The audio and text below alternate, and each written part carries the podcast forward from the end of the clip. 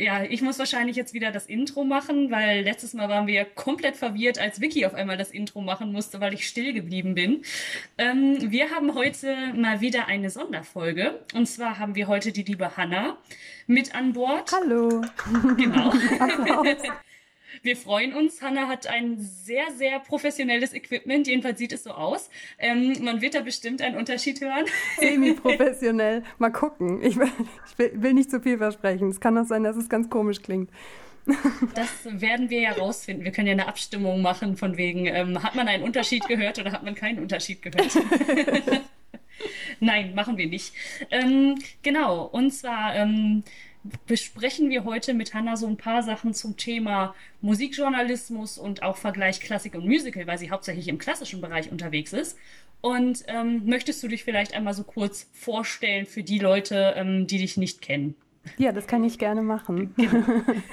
Also, ich bin Hanna, ich ähm, habe Musikjournalismus studiert, ja, man kann es studieren, ähm, äh, und arbeite schon relativ lang ähm, auch in dem Bereich. Also, das bedeutet jetzt in dem Kontext, dass ich über Konzerte berichte, ähm, aber vor allem auch KünstlerInnen treffe und ähm, Reportagen schreibe, auch hin und wieder mal längere Recherchen äh, zu kulturpolitischen Themen mache. Ähm, und ja, soll ich noch was dazu sagen, woher wir uns kennen? Oder ich habe auch gerade dann gedacht, das ist wieder so, leider ist es wieder das Beispiel dafür, dass Vitamin B wirklich, wirklich hilfreich ist. Komplett. Denn äh, Hanna und ich kennen uns aus der Uni, weil wir das gleiche Masterfach zusammen haben und deswegen in, ich glaube vor allem in Blogseminaren bei vor allem einem Dozierenden sehr, sehr oft zusammensaßen und dann äh, habe ich das mitgekriegt, dass Hannah Musikjournalistin ist. Und dann dachte ich, ja komm, wir hauen jetzt alles raus und fragen, ob Hannah uns äh, mit ihrer Anwesenheit beehrt. Und das tut sie. Und da freuen wir uns ganz, ganz besonders drüber. Ich freue mich auch. Ich wusste ja auch überhaupt gar nicht, als wir uns kennengelernt haben, dass du Musical so liebst und dich überhaupt für Musik interessierst und ähm, überhaupt erst recht nicht, dass, äh, dass ihr diesen Podcast habt. Das habe ich jetzt echt erst im Kontext der Anfrage erfahren und fand das total cool. Ja, wir freuen uns und wir sind ganz gespannt. Und ich habe vorher, wir haben Hannah die Fragen vorher geschickt, damit sie weiß, was auf sie zukommt zumindest so grob. Und eine Frage, der sie netterweise zugestimmt hat, ist, ähm, inwiefern bist du gerade beruflich von Corona betroffen? Das wird vermutlich, im Moment ist das in jedem Interview und deswegen ist es natürlich auch bei uns. ja, also das, ich muss dazu meiner, also was heißt nicht meiner Verteidigung, meiner eigenen Anklage sagen, dass ich das ja auch im Moment selber in ganz vielen Interviews stelle, diese Frage. Äh, also wie bin ich von Corona betroffen? Ich muss sagen, ich befinde mich ein Stück weit auf der, auf der Insel der Glückseligen hier, weil ähm, ähm, ich nicht in erster Linie künstlerisch äh, selbst schaffend unterwegs bin. Also auch, also ich bin ja auch Organistin und spiele ähm, auch in der Kirche ähm, Konzerte und auch Gottesdienste hin und wieder. Ähm, habe das Glück aber da fest angestellt zu sein. Das heißt, daraus hat es überhaupt gar keinen, ähm, äh, keine Auswirkung. Ähm, und das andere ist, dass ähm, ja der Kulturjournalismus nicht aufgehört hat. Also entgegen der allermeisten Erwartungen haben dann halt viele Feuilletons oder irgendwelche auch Spartenzeitschriften und so weiter gar kein Problem gehabt, ihre, ähm, ihre äh, Seiten vollzukriegen mit Texten. Ähm, mich betrifft es halt insofern, ähm, als dass ich ähm, zunächst einmal Panik hatte, weil ich dachte, oh Gott, also mir bricht der Gegenstand weg. Und dann aber so ungefähr eine Stunde später ähm, kamen total viele Fragen hoch, ähm, die dann am Ende aber kulturpolitischer Art waren. Und so hat sich das für mich dann am Ende ausgewirkt, dass es tatsächlich ähm, mehr und mehr in eine politische Richtung oder vor allem Kultur, Musik, politische Richtung gegangen ist, die Berichterstattung. Ähm, ja, und also wie gesagt, finanziell kann ich einfach nur sagen, ich bin in einer wahnsinnig privilegierten, glücklichen ähm, Situation. Und äh, bin einfach, äh, weiß nicht, gar nicht genug dankbar dafür. Das ist gut, aber ähm, da sieht man auch mal wieder, irgendwie Not macht ja auch immer so ein bisschen erfinderisch. Ne? Da denkt man, okay, eigentlich kann ich meinen Beruf vielleicht gerade nicht so ausleben, einfach weil theoretisch das, worüber ich berichten würde, einfach im Moment nicht stattfindet. Aber dann sind halt, es kommt immer irgendwie wieder was Neues auf. Und ich finde, das ist ja auch eigentlich eine ganz gute Chance, dass da auch mal solche Türen dann geöffnet werden, wo man unter normalen Umständen vielleicht nicht unbedingt drüber berichten und sprechen würde. Total, komplett. Also ich muss äh, gestehen, dass mir das vorher tatsächlich sogar ein bisschen gefehlt hat und ich lieber mehr ähm, tatsächlich auch einen politischen Blick geworfen hätte in vielen Texten auf musikalische Phänomene oder überhaupt die, ähm, die Branche an sich äh, und es jetzt dadurch einfach unvermeidbar geworden ist, weil das genau das gewesen ist, was auch alle dann gefordert haben. Von mir, aber auch von anderen JournalistInnen. Es ist ja auch so die Branche wirklich als, als, als Branche und als Arbeit, arbeitgebende Branche ist ja auch viel, viel mehr in den Vordergrund gerückt. Und man fragt jetzt nicht nur, oh, was denn deine Lieblingsrolle oder irgendwie sowas, sondern es geht tatsächlich auch darum, dass da Leute eben ihr Geld verdienen oder eben nicht verdienen. Und ähm, klar kann man auf der einen Seite sagen, es ist traurig, dass es sowas wie Corona bedarf und wir hätten alle lieber ohne weitergelebt, aber irgendwo, wenn man da was Positives draus ziehen möchte, ist es natürlich so, dass es jetzt ein bisschen mehr auch in den, in den Vordergrund rückt ich würde auch ein bisschen sagen, es war ja wahrscheinlich auch so ein Tabuthema, auch in gewisser Weise, weil ähm, es gibt einfach so Sachen, das wollen die Leute vielleicht auch nicht hören oder das heißt, hm, da, da spreche ich jetzt aber eigentlich nicht gerne drüber, auch wie es einfach mal ist, wenn man zum Beispiel gerade keine Einkünfte hat oder gerade keine Auftritte. Und ähm, oder auch einfach die Geschichte, wie kann der Staat vielleicht auch mal so ein bisschen unterstützen und gibt es da überhaupt Unterstützung? Das sind so Sachen, die unter normalen Umständen einfach nicht gefragt werden, aber trotzdem ja alle Leute dann doch interessieren und halt, wie ihr schon sagt, ein sehr wichtiges Thema sind. Ja, total. Also es war, was das angeht, was, ähm, was ein Segen, dass plötzlich so so viel und so offen auch über diese Themen gesprochen worden ist, die vorher einfach systematisch verschwiegen. Aber vielleicht ist es auch ein, vielleicht ist es auch irgendwie so ein typisch deutsches Ding. Ich habe da länger dann drüber nachgedacht, warum spricht man eigentlich, also warum ist es in Deutschland so speziell, spezifisch in Deutschland so verpönt, ähm, über Geld zu sprechen. Und ähm, wohingegen beispielsweise es in Frankreich völlig normal ist, ähm, wenn ich mich irgendwo bewerbe, dass ich dann das, ähm, dem Unternehmen in meiner Bewerbung mitteile, wie viel ich in dem vorherigen Job verdient habe, zum Beispiel. Und das ist, äh, also, und das jetzt sozusagen in dem Kontext ganz viele KünstlerInnen gesagt haben, als ich sie dann angeschrieben habe und angefragt habe und so mich ganz unwohl gefühlt habe, so, oh, kann ich jetzt über deine äh, finanzielle Situation mit dir reden? Und eigentlich jetzt doch alle, alle, die ich gefragt habe, gesagt haben, ähm, ja klar, erzähle ich dir. Und dann wirklich komplett schonungslos auch ähm, Zahlen genannt haben. Und ähm, da einmal irgendwie kurz klar geworden ist, ähm, wie, äh, also wie unmöglich teilweise die Bezahlungen sind, aber wie unmöglich auch viele Orchester in dem Fall, äh, Opernhäuser, Konzerthäuser auch äh, umgehen mit ähm, Ausfallgagen beispielsweise, wenn jetzt was nicht stattgefunden hat und so. Und äh, dass es einfach keine einheitliche Regelung gibt. Ich vermute bis heute nicht. Ähm, und äh, das am Ende dazu geführt hat, dass super viele Freie einfach komplett auf der Strecke geblieben sind und es halt bleiben. Hast so. du das in deinem ähm, Umfeld, von, also vor allem im beruflichen Umfeld, mitgekriegt, dass sich das stark verändert hat? Oder bist du in einem Umfeld, wo die meisten wenigstens so halbwegs Glück hatten, dass es ganz gut weiterging? Ja, schon. Also ich ähm, befinde mich schon irgendwie in einer sehr privilegierten Bubble. Ähm, und ich habe halt, also ich bin hier und da bei Recherchen äh, mit Leuten in Kontakt gekommen, die große Probleme hatten, aber so in meinem privaten Umfeld sind irgendwie alle einigermaßen ähm, mit mindestens einem blauen Auge davon gekommen, wenn nicht einfach komplett unbeschadet. Man muss aber auch sagen, Journalismus lebt ja irgendwie auch immer weiter. Ne? Also es gibt immer irgendwas, worüber man schreiben kann und ähm, das ist dann ja doch der Vorteil, dass auch gerade aus negativen Situationen, der doch immer viel raus entsteht, was man auch schreiben kann oder schreiben muss. Und ähm, ich glaube echt, dass ihr da nochmal ziemlich Glück gehabt habt. Auf jeden Komplett. Fall. Ja. Gut, kommen wir zum Eingemachten, zum äh, Musikjournalismus. Und zwar ähm, bist du ja eine unserer ersten großen, richtigen und vor allem auch jemand, der ähm, primär nicht, nicht auf der Bühne arbeitet, sondern eben dahinter oder eher daneben oder davor könnte man ja quasi sagen. Und ich finde es vor allem interessant, weil es gibt im, im Musical-Bereich gibt es sowas ganz, ganz vereinzelt. Also das Feuilleton der Zeit oder der Süddeutschen schreibt nicht über die neueste Inszenierung in St. Gallen. Wie ist es, die ganz blöde Frage, wie wird man das denn? ähm, also in meinem Fall tatsächlich, ich habe einfach angefangen, so blöd sich das anhört. Ähm, also das ist, glaube ich, der Weg, den die allermeisten gehen. Man beginnt irgendwie entweder bei einem kleinen Online-Magazin oder bei einer Lokalzeitung, stellt sich davor, macht ein Praktikum, stellt sich ganz gut an, ähm, kommuniziert irgendwie auch die persönlichen Interessen oder macht es vielleicht vorher schon klar durch Themenwünsche oder also, kann sich auch in einem Praktikum schon profilieren und ähm, wenn man sich ganz gut anstellt, also vielleicht nicht ganz doof anstellt, sagen wir es mal so, die meisten, gerade Lokalredaktionen, äh, brauchen halt freie Mitarbeiter. Ohne Mitarbeiterinnen, ohne die funktioniert es halt nicht.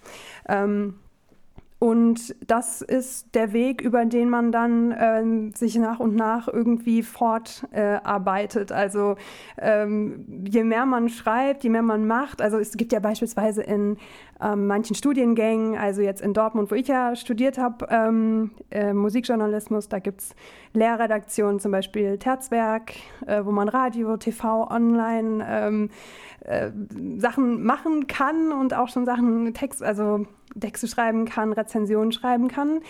Ähm, und so sammelt man Arbeitsproben, mit denen man sich dann irgendwann auch woanders mal vorstellen kann. Ähm, das ist so der, der Way to go, würde ich sagen. Und ähm, um dann aber auch ein bisschen, hm, sagen wir mal, bisschen weiter zu kommen, also je nachdem, wo man so hin möchte, irgendwann mal, ähm, ist es, also es ist kein es ist kein leichter Weg, würde ich jetzt mal sagen. Ähm, also ich habe mir jahrelang, ich habe mir einfach literally den Arsch abgearbeitet für unfassbar wenig Honorar. Also teilweise hatte ich dann um eine Operninszenierung, eine Premiere zu rezensieren. Ein Honorar von, ich glaube, 80 Euro. Damit hatte ich halt gerade mal den, die Zugfahrt und das Airbnb raus und hatte aber eine sozusagen in einer einigermaßen renommierten ähm, Theaterzeitschrift ähm, hatte ich dann ähm, einfach eine weitere Arbeitsprobe. Ich hatte einen weiteren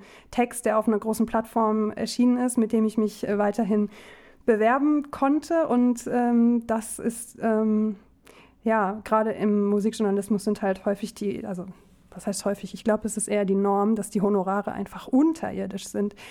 Ähm, Gerade am Anfang.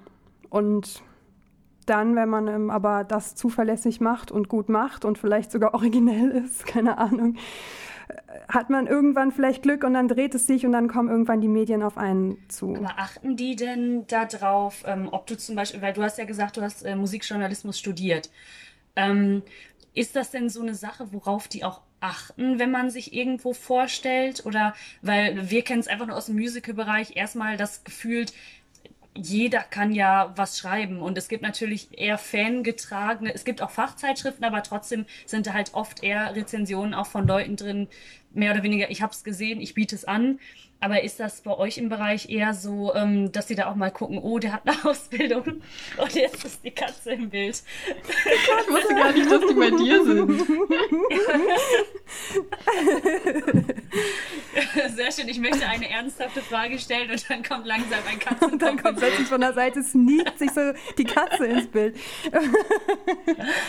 ähm, ja, zu der Frage, also das ist unterschiedlich. Ähm, also Beispiel Lokalredaktion, da hatte ich halt einfach kein Studium.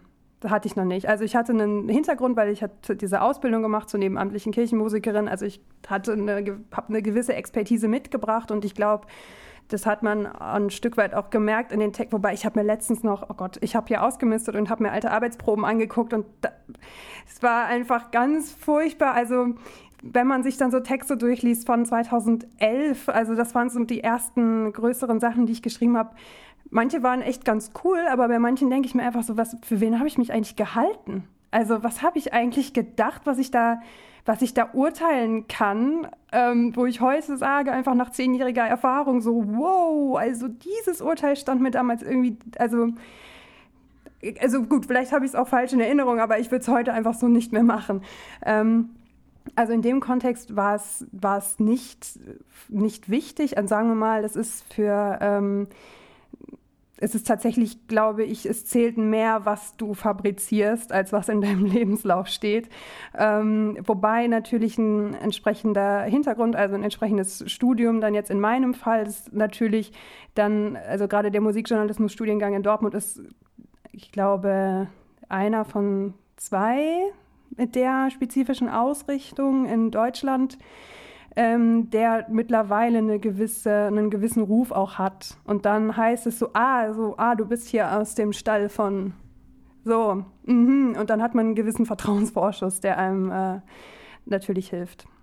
Aber das hilft nicht, wenn die Arbeitsproben, die man einreicht, halt Murks sind. Dann hilft halt auch der beste, das beste Studium nicht. So. so wie in vielerlei Hinsicht, wenn es um praktische Arbeiten geht, die man irgendwie vorlegen muss. Das stimmt. Genau so. Ja. Da kommt es gleich zur nächsten Frage. Ähm, also ich stelle es mir auch persönlich sehr, sehr schwierig vor, aber ähm, wie schaffst du es oder generell ist es überhaupt möglich, wirklich objektiv zu bleiben? Also Gibt es da irgendwie Sachen, dass du irgendwann selber merkst, von wegen, oh, das ist jetzt aber gerade sehr, sehr meine persönliche Meinung und wie kommst du da zurück? Auch gerade wenn man zum Beispiel weiß, okay, diese Person, über die ich schreibe, oder die finde ich total toll oder vielleicht auch, mh, hm, bis jetzt irgendwie konnte die mich noch nicht so überzeugen. Wie ist das? Hast du da Probleme mit oder eher ich liebe nicht? deine Katzen. Darf ich das mal kurz sagen? Du hast im Hintergrund einfach deine Katzen die ganze Zeit rumlaufen. Das ist eine andere, ne? Okay. Das ist die zweite. ähm, okay, ähm, also ja, Objektivität. Also ich würde mal sagen, ich, also Objektivität existiert einfach in keinem, in keinem Kontext. Also wenn ich jetzt einfach mal groß aushole, würde ich sagen, also ne, wir alle kennen halt die Wahrheit nicht. Wir haben alle nur eine Perspektive auf die Welt. Sogar Nachrichten oder vermeintlich komplett objektive journalistische Formate sind gefärbt. Also sie sprechen aus einer, natürlich aus einer Perspektive und das ist hier, wo wir sind, aber auch in vielen anderen Teilen der Welt. Es ist eine weiße, männliche, reiche, able-bodied, heteronormative Cis-Perspektive, sehr eurozentristisch, sehr privilegiert und ähm, kolonialistisch geprägt. Ähm, das heißt, wenn wir uns Nachrichten angucken oder auch überhaupt äh, allein eine, eine hm, also von, sagen wir mal so, von der großen Anordnung der Nachrichten im Nachrichtenmagazin bis hin zum Frame innerhalb der Nachricht bis hin zum einzelnen Wort sind diese Nachrichten, sind, ist ja alles nur aus einer Perspektive, aus, kann immer nur aus individuellen Perspektiven ähm, geschaffen werden. Ähm, und es ist, also ich habe, meine Perspektive ist in dem Fall eine weibliche hetero-cis-Perspektive, weiße hetero-cis-weibliche Perspektive ähm, als mehrfach privilegierte Person so und ich hatte nie Schwierigkeiten mit Armut oder mit Rassismus oder so. Ähm, aber mit sexistischer Diskriminierung, ne, das ist dann doch wieder was anderes, was meine Perspektive natürlich auch enorm prägt. Aber es ist jetzt halt natürlich extrem weit ausgeholt zum Objektivitätsbegriff. Aber äh, das ist so, für mich war es wichtig, das zu verstehen, um mich von dieser Vorstellung zu befreien, dass ich in irgendeiner Art und Weise objektiv sein könnte, jemals. Äh, und dann stellt man sich natürlich die Frage ganz anders, was mache ich denn hier überhaupt? Also ich gehe hier irgendwo hin, ich treffe jemanden, ich gehe in ein Konzert oder in eine Oper und dann schreibe ich da nachher was drüber, warum und, und wieso und was ist eigentlich das, die Idee und das Ziel dahinter. Und ähm, im, also sowas wie eine objektive Rezension ist dann, so kam es mir dann, dämmerte mir dann irgendwann, ist ja eigentlich, ist es eine es ist ein Widerspruch in sich im Grunde. Also ich lese ja keine Rezension, um irgendwie ein ungefärbtes Abbild eines Konzerts mitzubekommen, sondern ich möchte eine Einordnung lesen. Ich will eine Meinung, ich möchte Fragen, Kritik, Gedanken, ähm, die halt die rezensierende Person aus ihrer ganz individuellen Perspektive heraus, vor ihrem ganz individuellen Hintergrund entwickeln konnte. Ähm, und das ist es, was am Ende den Mehrwert und überhaupt den Wert von dieser Art von Journalismus ausmacht. Und also so, es war irgendwie was für mich hart zu, zu verstehen, dass ich in meinem Leben als Journalistin nie, noch nie objektiv gewesen bin. Äh, und dann, dass es auch niemand, niemand ist und sein könnte. Und ich glaube aber einfach, dass muss man irgendwie verstehen und da muss man das hinnehmen, um einfach besser werden zu können im mit dem Job, den man mhm. macht. was ich mich gerade so gefragt habe, ich finde, bei manchen Rezensionen, wenn man die liest, vor allem wenn es um was geht, was man vielleicht selbst noch nicht ganz gesehen hat, dann liest man was und dann sagt die Person zum Beispiel, oh, das ist ganz schrecklich und dann denkt, also ich kenne zumindest das Gefühl, dass ich mir denke, oh, die muss garantiert recht haben. Und ähm, also ich finde, es gibt Rezensionen, wo man sich denkt, nee, also hundertprozentig nein. Und es gibt welche, wo man sich denkt, oh Gott, die Person weiß es so gut, sie muss, sie muss recht haben. Ähm, mhm. entwickelt man da auch so einen anderen Blick drauf, wenn man quasi das selber schreibt, wenn man selber welche liest? Boah, das ist eine gute Frage. ähm, also quasi lese ich andere Rezensionen anders, wenn ich selber welche schreibe. Ähm, also ich glaube, was, was bei mir zugenommen hat oder mehr geworden ist, ist, dass ich, ähm, also natürlich kennt man halt irgendwann die Nasen, die so diese Rezension schreiben, also ob man ihnen jetzt persönlich begegnet ist oder nicht. Ähm, aber das heißt, man oder ich hab, setze mich dann oder habe mich dann zwangsläufig schon auch mit den Perspektiven jeweils auseinandergesetzt und dann weiß man, wer mag ungefähr was und so und das ist dann zum Beispiel jetzt, wenn äh, eine bestimmte ähm, Musikjournalistin jetzt ein, äh, in eine bestimmte Oper geht, meinetwegen, ähm, oder ich bin möglicherweise selbst in der gleichen Aufführung, ähm, dass, und ich lese nachher den Text, dass es mich dann nicht unbedingt wahnsinnig überrascht, wenn jetzt die Person es total toll fand und die andere Person fand es richtig kacke. Ähm, wobei das natürlich auch schön ist, wenn einen dann irgendwie so KollegInnen irgendwie dann auch überraschen können. Aber ähm, das heißt, es ist so ein bisschen eher ein, ähm, ich sehe es mittlerweile mehr als ein, ein bisschen wie so eine Diskursplattform, also wo halt alle mit ihren jeweiligen Hintergründen, Erfahrungen, auch Vorlieben und Spezialis Spezialisierungen. Ähm, also ne, es geht jetzt auch nicht jeder und jede in alles und kann über alles gleich gut äh, schreiben, sondern äh, dann sind welche spezialisiert auf zeitgenössische Oper und andere wiederum auf äh, Barockopern oder so. Und äh, die sieht man selten oder vielleicht nicht jetzt unbedingt ähm, immer in den gleichen Vorstellungen. Ähm, aber dann irgendwie doch zu wissen, so vor diesen unterschiedlichen Hintergründen, wie verschiedene Perspektiven auch unterschiedliches und individuelles Sehen und Hören beeinflussen können und dann natürlich auch ein Urteil darüber. Ähm, aber ich kann das total verstehen, dass so dieses KritikerInnen-Ding irgendwie so eine, so eine Autorität irgendwie mit sich bringt, dass man denkt so, wow, die Person muss ja, muss ja recht haben. Und wenn die Person schreibt, das ist schlecht, dann kann es nur schlecht sein. Und dann geht man schon mit einem, mit einem schlechten Gefühl irgendwie in die nächste Vorführung. Ähm, also das, äh, das ist irgendwie was, dem ich auch trotzdem nach wie vor, also es gibt so ein paar KandidatInnen, denen ich sehr vertraue, sagen wir es mal so, ohne es vielleicht unbedingt bewusst zu, will, zu wollen. Schließt sich für mich auch so ein bisschen ähm, irgendwie auch an, dadurch, dass du auch sagst, dass einige sind ähm, kritischer, andere sprechen vielleicht Lobhymnen auch auf bestimmte Sachen. Ähm, hast du das im Hinterkopf, wenn du was schreibst? Und zum Beispiel du schreibst was, was über eine Aufführung und es ist sehr, sehr kritisch vielleicht auch. Hast du da im Hinterkopf von wegen, oh, die, es könnte sein, dass, ähm, wenn die das lesen, dass die äh, mich vielleicht auch gar nicht mehr einladen? Hattest du da irgendwie vielleicht auch schon mal Erfahrungen mitgemacht, dass man gemerkt hat, okay, man hat da was Negatives drüber geschrieben, vielleicht sollte ich es vielleicht, oder dass du es vielleicht nicht abgeschickt hast und dachtest, hm, könnte ich vielleicht doch ein bisschen positiver formulieren, weil nicht das irgendwann das Haus mal sagt, die laden wir nicht mehr ein, die zerreißt immer unsere Produktion. Also ähm, das ist auch sehr komplex.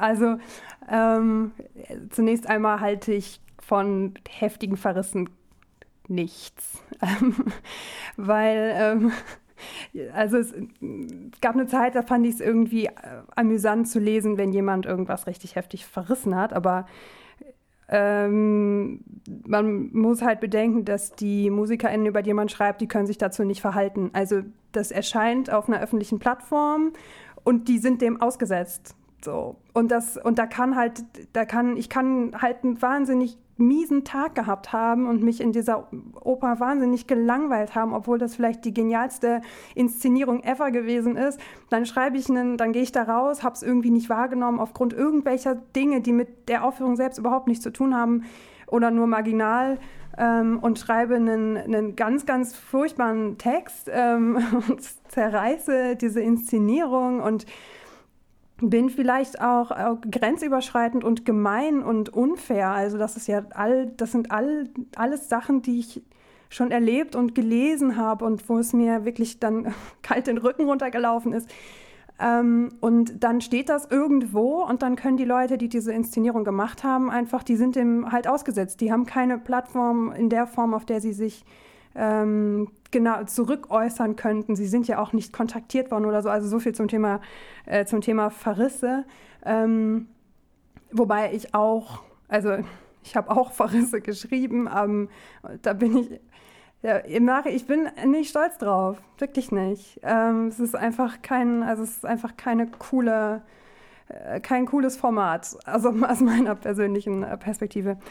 Ähm, aber ähm, das Ding ist ja, dass, ähm, also es kann passieren, ich weiß nicht, ob das aber das ist wirklich so unglaublich selten, dass irgendwie ein Haus sagt, der Person geben wir keine Pressekarten mehr. Aber ich habe ja das Recht, mir eine Karte zu kaufen. Also diese Häuser sind offen und wenn ich unbedingt was sehen will, dann kaufe ich mir halt eine Karte.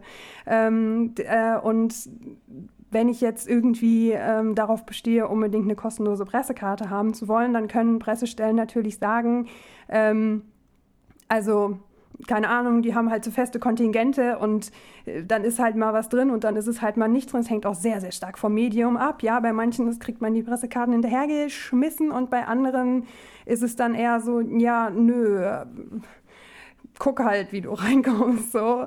Ähm, also das ist, das ist überhaupt nicht das Thema und ich will ja auch nicht von, ähm, von Häusern oder KünstlerInnen oder so eingeladen werden, sondern ich möchte ja quasi das dass Redaktionen mich anfragen. Also ich möchte ja, das sind ja meine Auftraggeber und nicht die, ähm, nicht die Institutionen. Ja. Hat man es verstanden? Auf ja, jeden ne? Fall. okay. Aber ähm, wie ist denn das im Allgemeinen erstmal so für dich? Ähm, du bist ja wahrscheinlich auch als Freiberuflerin in dem ähm, in der Szene so ein bisschen unterwegs. Wie ist denn das überhaupt? Also könntest du da wirklich, kannst du da ganz gut von leben oder eher so von wegen, okay, es muss schon Hochsaison sein, wenn irgendwie Sommerloch ist, dann wird es schwieriger. Ähm, oder ist es wirklich so, das ist eine Geschichte, die du machst, aber du musst dir eigentlich schon immer überlegen, ich brauche mindestens eine zweite oder vielleicht sogar eine dritte Geschichte, dass ich sagen kann, okay, und jetzt kann ich auch ganz gut davon leben. ja, das ist die Frage, des, äh, ob man davon leben kann oder nicht. Also ähm, also einmal freiberuflich zu arbeiten ist halt, also es ist für mich die optimale Arbeitsform. Also es hat natürlich das Potenzial, dass es super stressig wird. Ähm, aber da, das ist dann so, das kann ich dann immer mir selbst zuschreiben. Also es ist nicht so, ich habe nicht irgendwie einen Chef oder eine Chefin und bin dann wütend, weil die mir so viel Arbeit aufdrückt, mit der ich mich möglicherweise auch überhaupt gar nicht identifizieren kann, sondern ich bin hier an so einer Schlüsselstelle und ich kann Aufträge annehmen und ich kann sie auch ablehnen. Ähm, und wenn ich mal eine richtig furchtbar schwere und stressige Woche habe, ähm, also das kann auch in äh, Corona-Zeiten passieren. Und ähm, ich komme irgendwie gar nicht klar, dann kann ich immer noch sagen, ähm, äh, ja, ich habe es mir halt selbst zuzuschreiben. Ich hätte sie auch ablehnen können. Ich hätte einfach auch ein bisschen besser einschätzen können, dass ich nicht irgendwie ähm, vier Deadlines Anfang Februar schaffe, wenn noch irgendwie andere Sachen anstehen. Ähm, und ähm, also jetzt so das Finanzielle, das ist, muss, muss man halt, glaube ich, lernen, dann mit so einer mit einer Panik halt umzugehen. Also die meisten, also einer, einer finanziellen Panik meine ich. Also wenn ähm, viele Aufträge kommen halt so sehr spontan rein, ähm, tatsächlich so, wow, ähm, hier kannst du, irgendwas passiert und dann, boah, kannst du nicht schnell oder irgendjemand ist krank und kannst du einspringen und wir brauchen das bis äh, gestern gefühlt. Ähm, Äh, und dann kann es aber halt passieren, dass man sich irgendwie komplett abarbeitet und gleichzeitig ist aber ab drei Wochen später der Kalender komplett leer. Und man hat keine langfristigen Aufträge. Mm.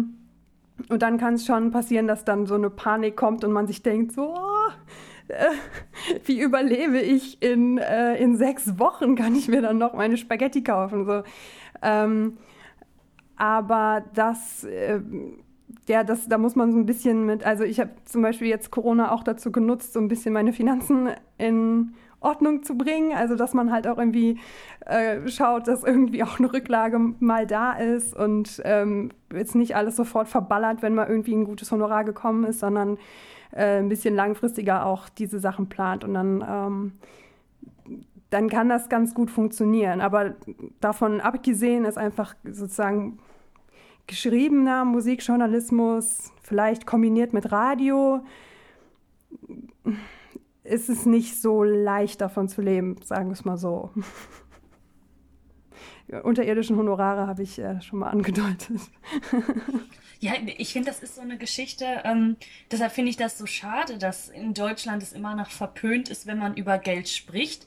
Weil ich finde schon alleine, wenn man ähm, sagt, ich möchte gern einen Beruf ausüben, man findet, wenn man einfach sucht, von wegen, wie ist das gerade bei freiberuflichen Sachen, finde ich schade, wenn man überhaupt nichts darüber findet, wie viel man verdient. Und es ist ja auch immer noch, selbst wenn irgendwo steht, das Honorar ist in Ordnung, ist das immer, wie du ja auch schon mal sagst, es ist eine subjektive Geschichte und es können für ein 80 Euro in Ordnung sein, es können für ein 200 Euro in Ordnung sein oder vielleicht auch nur 25.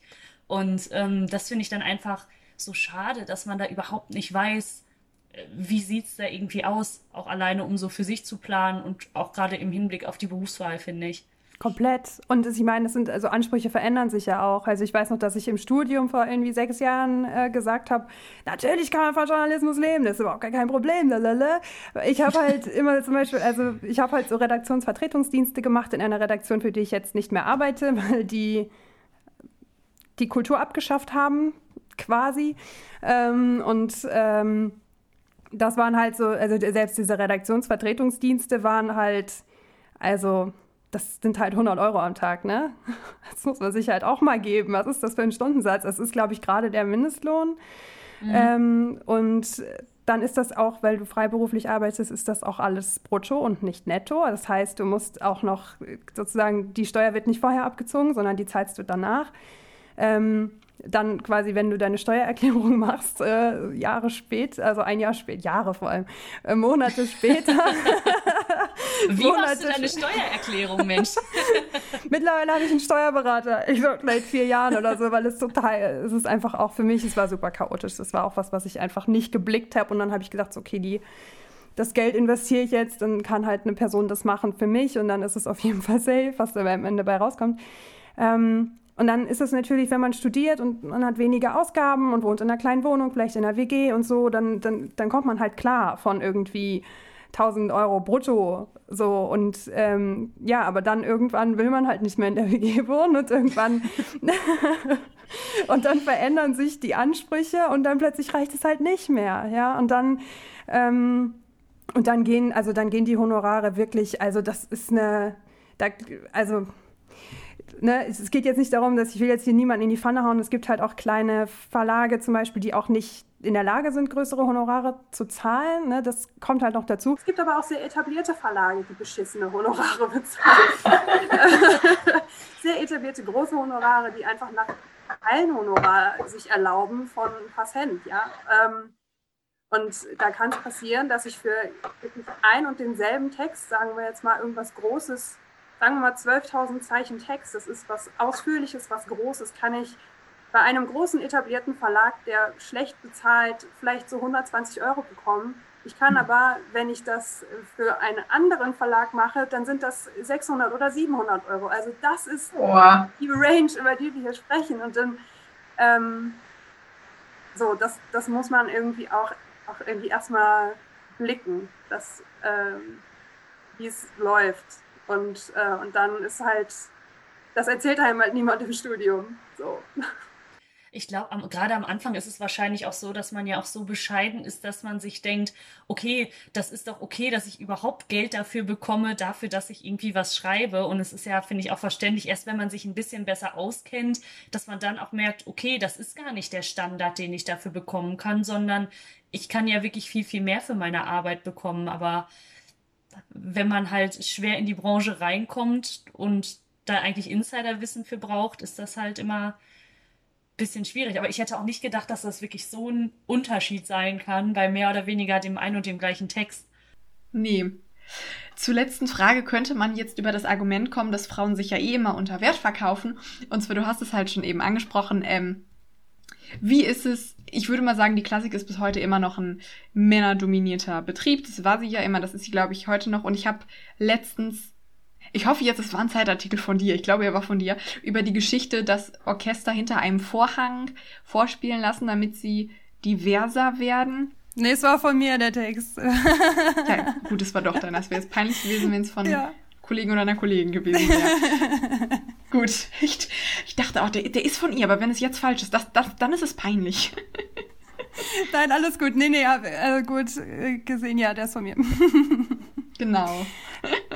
Also wie ist es, also wie ist es jetzt auch, wenn man nicht primär auf der Bühne steht, sondern auch wenn man in Anführungszeichen jetzt äh, doof gesagt nur drüber schreibt, aber wie ist es, wie ist es da? Ist es da genauso oder eher weniger? Mm, also, also der Klassikbetrieb an sich ist halt krass männlich dominiert und der Journalismus ein bisschen weniger.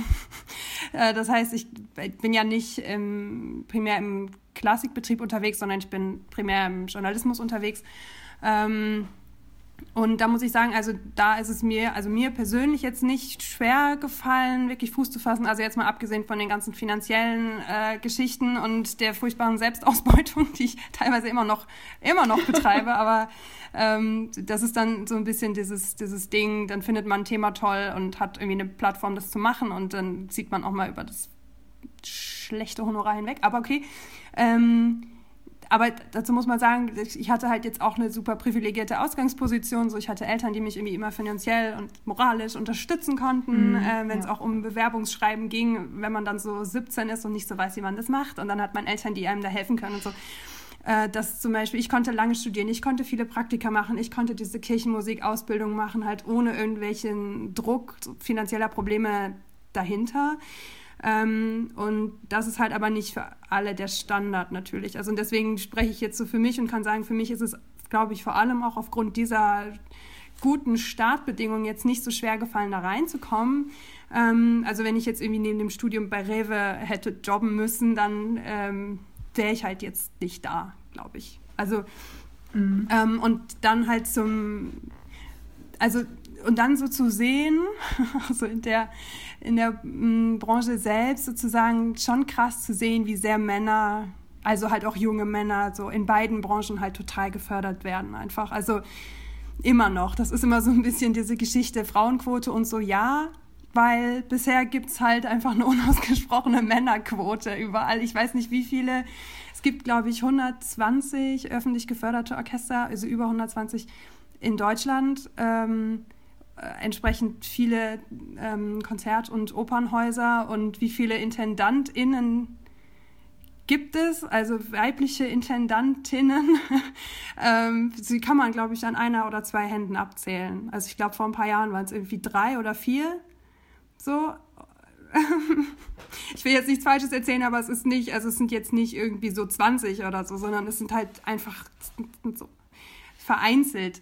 Ähm, und also das ist irgendwie, also ich würde mal sagen, solange es irgendwie darum geht, jetzt für eine Frau in einen wenig privilegierten, vielleicht sogar prekären Beruf innerhalb dieser Branche reinzukommen, ist es nicht so schwierig. Das äh, funktioniert äh, doch dann einigermaßen gut. Ähm, aber wenn es dann darum geht, ähm, so in die Management-Ebene zu kommen, da ist es einfach extrem extrem schwierig. Also man sprechen jetzt ja nicht über Orchester oder äh, Opernhäuser, sondern halt am Ende halt auch Preise oder Festivals oder Labels oder sowas. Ne? Und da sitzen oben in der Management-Ebene sitzen dann diejenigen, die entscheiden, wer eine Bühne kriegt, wer den Plattenvertrag bekommt, ähm, wer einen Kompositionsauftrag kriegt vielleicht. Ähm, und dann halt am Ende, wer Prestige und Öffentlichkeit und Geld sieht. So. Ähm, und dann hört man, also gleichzeitig, weil ich könnte mich jetzt hier total echauffieren, aber sondern gleichzeitig von irgendwie Häusern und Orchestern und so, ja, man hätte jetzt irgendwie keine fähige Frau gefunden für die, den Intendantinnenposten, weil es hätte sich ja keine Frau beworben und es gibt sie halt einfach nicht, diese Frauen, die in diese, diese Ebene rein wollen und so. Das ist einfach kompletter Bullshit. Also allein die Jobanzeigen sind halt oft so exkludierend formuliert, teilweise noch nicht mal gendergerecht formuliert und sowas. Natürlich bewerben sich da einfach weniger Frauen als Männer. Ich meine, da gibt es Statistiken und Untersuchungen Untersuchungen zu. Das ist, das ist signifikant so. Und ähm, so, dann, wenn man sich die Jobs halt an sich anguckt, irgendwie in einer Welt, in der immer noch von selbstverständlich von Frauen erwartet wird, dass sie sich natürlich dann äh, um ein Kind kümmern, wenn dann eins kommt und äh, das einfach so hartnäckig verankert ist, dass wenn eine Frau sagt, so nö, ich will arbeiten, ist sie irgendwie eine schlechte Mutter und ähm, und dann aber in einem, in einem Job, in dem es einfach auch nicht zu vereinbaren ist. Weil wenn man sich auch gerade am Theater und so diese Berufe anguckt, okay, ich schweife jetzt so ein bisschen ab. Ähm, also ich würde sagen, so für, für ohnehin privilegierte Frauen ist es nicht schwer, ähm, in so kreative und oder so schlecht bezahlte Jobs in beiden Branchen reinzukommen. Wenn man einmal drin ist, ja, dann kann man auch irgendwie sich einen Ruf erarbeiten und man kann irgendwie sich, man kann aufsteigen und sowas. Aber wenn es dann um Management und Führungsebene geht, ist es halt wahnsinnig schwer. verständlicherweise. Also ähm, ich finde, die Geschichte ist, ähm, man bekommt das irgendwie auch im Musical-Bereich dann schon auch relativ gut tatsächlich mit, dass wenn man sich da ähm, natürlich auf der Bühne, da wird natürlich danach gecastet, was, was haben wir für Rollen, was brauchen wir da für Menschen ist klar, also da, da gab es auch schon mal Produktionen, wo dann ein Mann eine Frau gespielt hat oder um, umgekehrt. Natürlich gibt es das auch, aber es ist halt wirklich, wenn man sich auch die Kreativteams anguckt, ähm, da merkt man schon, es ist doch immer noch sehr, sehr männerlastig. Ähm, aber natürlich hat man dann auch so die gewissen Berufe, wo es doch irgendwie wieder mehr die Frauen sind, wenn man da wirklich in den, wie du schon sagst, in den kreativen Bereich reingeht, gerade in ähm, wirklich hinter die Bühne im Sinne von wirklich Maske oder wirklich ähm, Schneiderin etc. Da ist es nochmal was anderes, aber ähm, man beobachtet das tatsächlich auch im Musical-Bereich und ähm, hm. Deshalb. Das aber das sind halt dann, also die Berufe, in denen Frauen dann drin sind, das sind dann häufig einfach auch die, in denen Frauen gesellschaftlich akzeptiert sind. Ne? Mhm. Also Kleidung schneidern, Maske machen, das, sind, das ist irgendwie, lässt sich alles ableiten aus diesen klassischen, versorgenden, typisch, in Anführungsstrichen, mit dem weiblichen Rollenbild konnotierten ähm, Tätigkeiten. Ähm, oder auch, ähm, oder wenn man sich mal Orchester anguckt oder sowas, oder überhaupt Solistinnen sich anschaut, so. Ähm, es gibt wahnsinnig wenige Trompeterinnen, die irgendwie bekannt sind wenige Dirigentinnen. Also es kommen mehr und mehr jetzt, es ist irgendwie da, da findet gerade wirklich was statt, was total cool ist. Ähm, aber es ist so ein bisschen dieses Geige, Gesang, da sind Frauen einfach komplett gesellschaftlich akzeptiert. Ähm, Im Musical halt na, aufgrund der, der Rollen und so. Ich meine, in der Oper ist es ja auch furchtbar. Also. Mhm. Also in der Oper, ich muss mich jetzt, glaube ich, auch outen als ähm, nicht großer Opernfan. Ähm, ich habe es ich hab's tatsächlich öfter versucht. Es tut mir auch leid, ich bin einmal eingeschlafen, aber das lag auch, aber das ist ja genau das, was wir halt schon mal hatten. Es ist manchmal einfach die äußere Situation, dass man vielleicht fertig ist, dass man vielleicht gerade keine Motivation hat, wie auch immer. Aber ähm, dann ist es dunkel äh, und dann ist es dieser Sessel so bequem und so. Richtig, ja. so die klassischen Wir kennen das alle. Die klassischen Sachen, die da irgendwie sind. Aber auch da fand ich das halt so schade, dass äh, natürlich die Opern sind ja meist auch doch eher 19. Jahrhundert, 20. Jahrhundert, vielleicht sogar 18. Jahrhundert, aber ähm, dass da wirklich immer gesagt wird, okay, wir halten uns jetzt trotzdem so genau an das, was da komponiert wurde und was da geschrieben wurde und dass das halt auch gar nicht mal kritisch hinterfragt wird und gesagt, okay, vielleicht parodieren wir das auch einfach mal, um aufzuzeigen, das ist jetzt vielleicht auch gar nicht mehr unbedingt so die vorherrschende Meinung oder da hat sich vielleicht was weiterentwickelt und ähm, das, wie gesagt, ich bin kein Opern, ich kenne mich mit Opern nicht aus, deshalb finde ich es immer schwierig, eine allgemeine Meinung da irgendwie zu formulieren. Aber ich habe auch da das Gefühl, dass das leider oft irgendwie ähm, auch diese Chance irgendwie nicht genutzt wird, auch mal was anders zu inszenieren und was anders zu sehen. Und äh, das vielleicht habe ich auch die falschen Sachen gesehen. Das kann natürlich auch sein. ja, es ist äh, ja also es ist so ein bisschen die, also diese Riesendiskussion, die es halt in der Klassik lange gab, ein bisschen noch gibt, das ist die um das sogenannte Regietheater. Das ist halt irgendwie so eine Ausgeburt ein bisschen der 68er. Du nix, ihr kennt das ja genau. Also ähm, und das ist halt, das ist in der Oper halt Norm das ist einfach Standard. Also ich weiß jetzt nicht, wenn man nach Amerika schaut, ist, das ist halt ein bisschen anders. Da hat man halt so ein bisschen häufig so ganz klassische Kostümoper, wo einfach eine hübsche Kulisse gemacht wird und das wird irgendwie in Anführungsstrichen möglichst realistisch dargestellt. Aber zum Beispiel jetzt, äh, wenn man jetzt, äh, also gutes Beispiel nach, äh, nach Bayreuth schaut, zum Beispiel die Bayreuther Festspiele und so, das ist halt ähm, da entstehen wahnsinnig, also nicht immer natürlich, aber da entstehen, entstehen echt wahnsinnig kluge und, und krasse und gesellschaftskritische Inszenierungen, die genau das machen. Also jetzt hat, ich glaube, letztes Jahr, das letztes Jahr 2020 ist erst ausgefallen, 19, 2019, ähm, hat Barry Kosky, die Meistersinger, inszeniert zum Beispiel und hat einfach ähm, den krassen Antisemitismus in dieser Oper ähm, herausgestellt, wo einfach immer so schön drüber hinweggegangen wird in sehr, sehr vielen anderen und den allermeisten anderen Inszenierungen. Ähm, oder Frank Hastorf hat äh, den Ring inszeniert und ähm, hat alle vier Teile in unterschiedlichen Settings äh, spielen lassen, teilweise mit wahnsinnig coolen und absurden ähm, Ideen, äh, die das komplette, die komplette Geschichte, also es war am Ende war es ein, gut, das steckt auch in der Oper selbst, aber bei ihm war es noch deutlicher einfach eine krasse Kapitalismuskritik in dieser Inszenierung und so. Also das sind schon schon Sachen, die passieren. So, aber ich möchte halt, wie gesagt, ich kenne mich halt mit Musical nicht aus, deswegen weiß ich jetzt auch nicht, was da die, ähm, die, der Standard und die Norm ist, wenn es um Inszenierung geht, aber ja. Ja. Aber finde find ich spannend, weil die Meistersinger hatte ich tatsächlich auch gesehen und ähm, da ist mir das auch aufgefallen, gerade diese antisemitische Komponente und da dachte ich mir auch so, okay, es wird einfach so angenommen, es wird klassisch inszeniert. Aber ähm, wie gesagt, dafür kenne ich mich auch zu wenig aus und deshalb finde ich das einfach spannend, wenn du da irgendwie dann mal wirklich so reinbringst von wegen, es wird gemacht. Und ähm, da habe ich halt leider oft im Musical das Gefühl, es ist die Inszenierung und das ist die Inszenierung, die die Leute sehen möchten. Und wenn es anders gemacht wird, dann kommt da gleich der Aufschrei. Und ähm, deshalb finde ich es immer spannend, wenn man doch mal in andere Sparten reinguckt und sieht, okay, es entwickelt sich ja. weiter und es ähm, bleibt nicht unbedingt stehen. Ja, ist in der Oper auch. Ich meine, da gibt es auch Buß und knallende Türen und so. Also.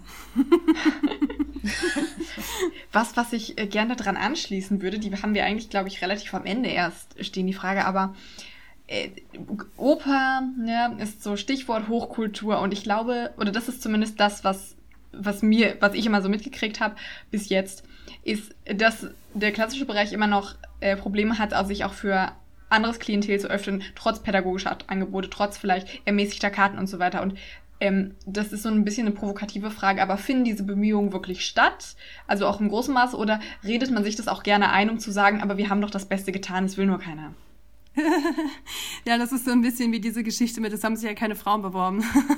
genau, das ähm, Ja, also das Ding ist, ähm, es gibt ziemlich, also es gibt viele krass gute theaterpädagogische Abteilungen an den Theatern und in den Opernhäusern in Deutschland. So, das ist und ich kenne mich jetzt da nicht so super krass mit aus, aber so, wenn ich damit in Berührung gekommen bin, habe ich da immer sehr reflektierte Leute getroffen, die ähm, halt die genau das versuchen wollen. Ähm, aber es ist halt natürlich die Sache, dass es irgendwie Oper nach wie vor und es liegt zum großen Teil liegt es am Repertoire. Es liegt zum großen Teil an den Leuten, die da arbeiten. Also guckt euch doch mal unsere Orchester an. Also die sind halt einfach fast alle, also sie sind weiß, ja. Das, ähm, sie sind ähm, mittlerweile nicht mehr nur männlich, ja. Es gibt mittlerweile auch Frauen, die äh, in Orchestern spielen. Also die die Wiener Philharmoniker mit ihren irgendwie drei Frauen oder was, das ist halt einfach immer noch so ein Bollwerk an äh, patriarchalem, patriarchaler Energie irgendwie. Ähm, aber ähm, das ist natürlich die, die, die Literatur, die gespielt wird, die Geschichten, die auf den, auf den Bühnen erzählt werden, die werden alle, und da sind wir eigentlich wieder am Anfang, die werden alle aus einer Perspektive erzählt, die wahnsinnig exkludierend ist und die einfach ganz viele Leute und ganz viele Realitäten nicht mitdenkt. So, und ähm, da, da reicht es halt nicht, also es wäre natürlich eine Idee, sozusagen ähm, die ähm, Orchester und auch ähm, die, die künstlerischen Teams zu öffnen und so einfach mehr Menschen mit anderen Backgrounds, äh, schwarze Personen, BPOC, äh, Menschen, die nicht able-bodied sind, meinetwegen, keine cis, äh, heteronormativen, ähm, weißen Leute, ähm, äh, nur einzustellen, sondern da ein bisschen diverser zu sein. Aber das ist halt was, was muss bis in die Management-Ebene hochgehen, so dass halt nicht nur äh, Wagner, Mozart, äh, Verdi auf dem Programm stehen,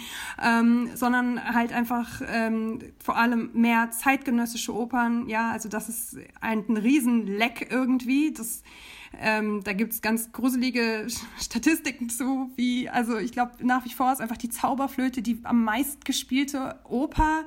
Ähm, und es gibt so viel, es gibt so viele großartige zeitgenössische Opern, ähm, die dann auf irgendwelchen äh, neuen Musikfestivals oder hier und da zwischendurch dann mal im Spielplan so auftauchen, aber die einfach keine Normalität haben. Also wie es zum Beispiel im Schauspiel völlig normal ist, natürlich zeitgenössische AutorInnen aufzuführen. Es ist einfach in der Klassik nicht selbstverständlich, zeitgenössische KomponistInnen aufzuführen. Ähm, ja, und das ist so ein, das ist so eine Sache. Das andere ist, wenn du hast gerade so über ermäßigte Karten gesprochen und so.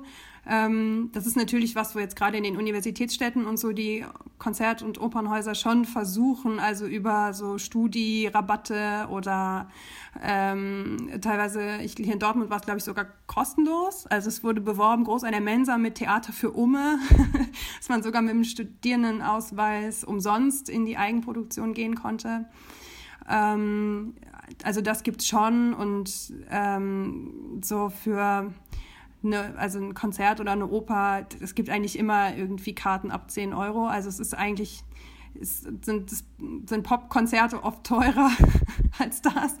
Es, ja, es hält sich halt irgendwie so hartnäckig ein bisschen dieses Narrativ, es sei irgendwie, klassische Musik sei nur für Reiche und so.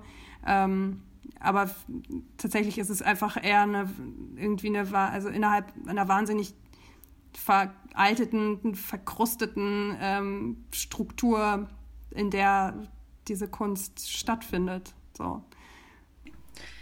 Aber ich, ich glaube, das ist auch leider so ein bisschen die Diskrepanz, die man auch, das Schöne ist, das kann man wirklich eins zu eins auch auf den Musical-Bereich teilweise übertragen, dass einerseits gefordert wird, ey, ihr habt nur die Sachen aus den letzten Jahrhunderten, was soll das denn? Und andererseits werden diese Sachen, wie zum Beispiel die Zauberflöte, einfach immer gefragt. Das sind so die Sachen, dass die Leute sagen, wenn ich in die Oper gehe, dann möchte ich aber meinetwegen die Meistersänger sehen, dann möchte ich den Ring sehen, dann möchte ich irgendwie was von Verdi sehen.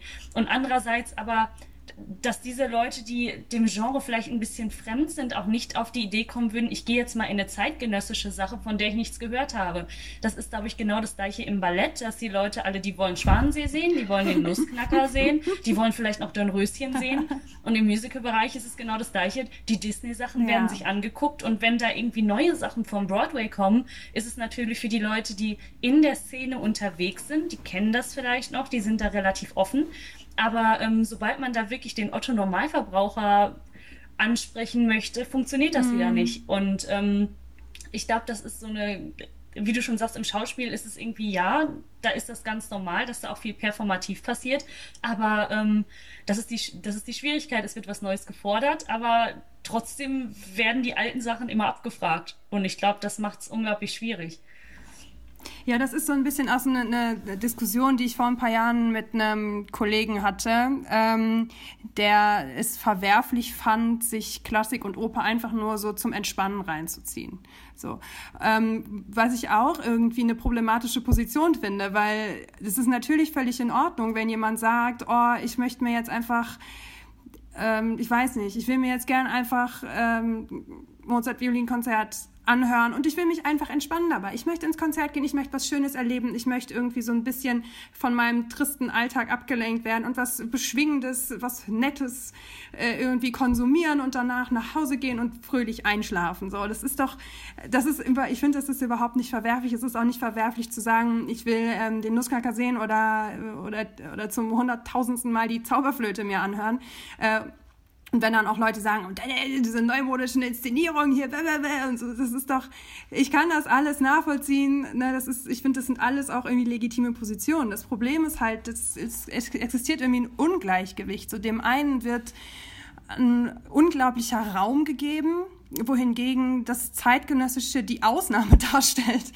Ähm, was ich äh, jetzt so persönlich gesehen andersrum einfach viel bereichernder finde. Also, und sei es, sei es nicht nur für ähm, insgesamt einfach für, für einen gesellschaftlichen Diskurs und auch für die Weiterentwicklung von einer Kunstform und so und ähm, überhaupt auch die Förderung zeitgenössischer KomponistInnen und so weiter. Das ist einfach, ähm, die haben doch alle was, die meisten, was zu sagen und was beizutragen und, ähm, und das sind, das sind, ich meine, das ist Kunst, die ähm, mit einem unfassbaren äh, mit einem unfassbaren Aufwand realisiert wird. Ich glaube, kaum etwas wird mit einem so gigantischen Aufwand äh, umgesetzt wie eine Oper. Wie viele hundert Menschen sind da ähm, jeden Abend irgendwie involviert? Also in nicht Corona-Zeiten. ähm, ähm, und also ich habe jedes Mal das Gefühl, wenn ich mir so diese Premierenpläne angucke und sowas, denke ich immer irgendwie, das ist so, das ist irgendwie so trist. Ich möchte irgendwie mehr, ich möchte mehr mh, zeitgenössische Werke einfach. Ich möchte mehr Input von KomponistInnen-Seite, von KünstlerInnen-Seite, von, also alles andere ist auch schön. Ich kann das ja, ich kann es mitsingen. Ich habe das schon tausendmal gesehen und die tausend und erste Inszenierung kann vielleicht was ganz Grandioses sein, aber es ist einfach trotzdem immer noch das gleiche Werk. So. Also es geht jetzt nicht darum, es komplett vom Spielplan zu streichen. Ne? Also es geht einfach, also das andere, das ist ein bisschen das Gleichgewicht, ähm, es ist ein bisschen mehr auszugleichen. Ja. So. Finde find ich total spannend, dass man das wirklich ähm, in allen Bereichen irgendwie sieht. Also finde ich eine ganz interessante Geschichte. So, ähm, dass doch irgendwie alle dann mehr oder weniger mit den gleichen Problemen zu knapsen haben, obwohl, ähm, obwohl das ja doch ganz unterschiedliche Herangehensweisen teilweise auch sind. Und ähm, wir haben so einen Bereich jetzt auch so ein bisschen übersprungen, ähm, den wir aber auch schon mal generell angesprochen hatten. Und zwar geht es ähm, um den Bereich U- und E-Musik. Und äh, U-Musik ist ja für die, die es nicht kennen, eben diese Unterhaltungsmusik und E-Musik, die ern sozusagen ernste Musik. Ähm, wie stehst du erstmal selber dazu und ähm, ist das überhaupt dieser Status so gerechtfertigt? Ist das in der Klassik überhaupt noch wirklich so ein großes Thema oder ist das eine Geschichte von wegen, okay, eigentlich ähm, ist das noch so eine theoretische Diskussion, aber praktisch gesehen ähm, hat sich das aufgehoben? Hast du da was zu erlebt? Ähm, also immer wenn ich mit anderen MusikerInnen oder MusikjournalistInnen drüber spreche, ist irgendwie so der, die Standardmeinung, äh, ähm, dass es totaler Quatsch ist. Okay, spannend. aber auch schön. Aber ich, wie gesagt, ich, ich bewege mich halt irgendwie auch in, in, einer, in einer Bubble, so, das muss man dazu auch sagen. Also, es ist ja so, es hat ja, es hat ja durchaus Auswirkungen am Ende ja nicht, nicht zuletzt finanzieller äh, Natur.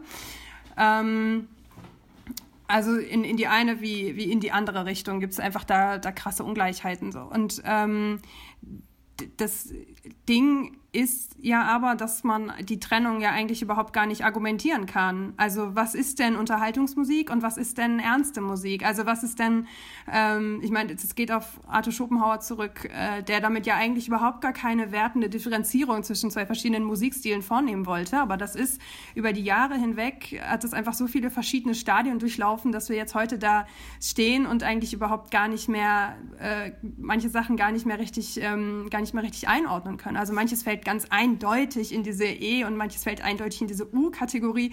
Aber vieles ist auch so, dass man sich denkt, ja, was ist es denn nun? Ähm, so ähm, kann jetzt irgendwie, also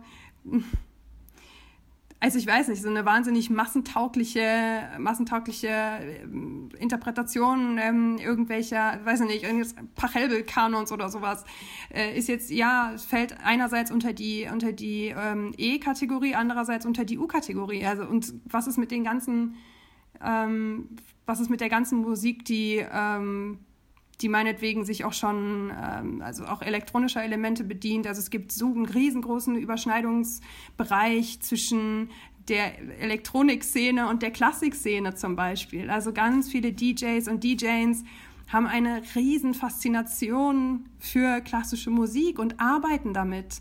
Und es ist dann, und ganz viele, also es gibt, was heißt ganz viele, aber es gibt natürlich auch eine, eine ähm, Tradition der elektronischen Musik in der Klassik. So. Und äh, das jetzt ja auch ähm, schon seit Jahrzehnten. Also das ist ja nicht, also das kam in Paris, äh, hat, hat das ganz maßgeblich vorangetrieben. Das war die elektronische Komposition, die in der klassischen Musik einfach eine Tradition hat. Ähm, und dann kommen diese beiden Punkte, dann kommen diese beiden Aspekte zusammen. Ja, dann hat man irgendwie einen klassischen Komponisten, der aber Platten auflegt oder der irgendwie mit Elementen aus der Popmusik arbeitet oder aus dem Metal oder sowas. Ja, es gibt Metal-Opern und was nicht alles für Sachen. Gut. Ähm, ist es dann, weil es eine.